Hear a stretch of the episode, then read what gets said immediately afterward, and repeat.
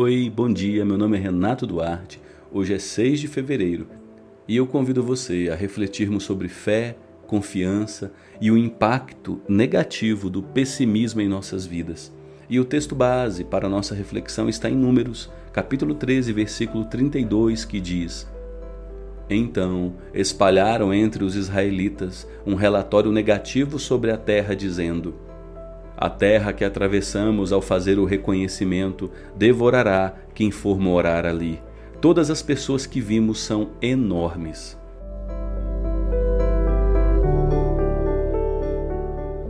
Ao lermos sobre os espias enviados por Moisés para reconhecer a terra prometida, vemos uma lição valiosa sobre fé e confiança, e também sobre pessimismo e incredulidade. Apesar dos espias descreverem a terra que Deus prometeu dar a seu povo como rica, próspera, dez dos doze espias expressaram preocupação, mostrando uma falta de fé nas promessas de Deus. Essa atitude não foi apenas realista, foi uma falta de confiança no poder de Deus. Ao focarem nos obstáculos, demonstraram incredulidade na capacidade de Deus de cumprir sua promessa. Essa falta de fé espalhou-se, contaminando a confiança de todo o povo. Quantas vezes permitimos que o pessimismo e a dúvida minem nossa confiança em Deus?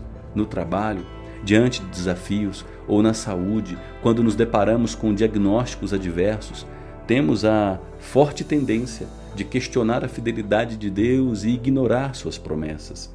Porém, temos o exemplo fiel de Jesus. Mesmo diante da cruz, Jesus permaneceu firme, submisso à vontade de seu Pai. Jesus não permitiu que o medo e a dúvida o distraíssem de sua missão. A história dos espias é um lembrete frequente de que devemos escolher confiar em Deus todos os dias.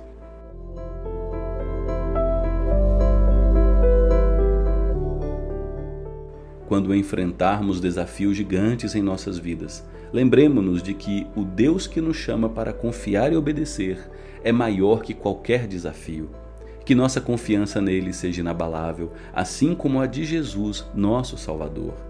Que hoje possamos renovar nossa fé e confiança em Deus, não permitindo que o pessimismo e a dúvida nos afastem de Suas promessas. Que possamos olhar para os desafios com fé, sabendo que o Deus em quem confiamos é maior do que qualquer obstáculo. Que a nossa confiança em Deus seja nossa âncora, guiando-nos e fortalecendo-nos diante de qualquer adversidade.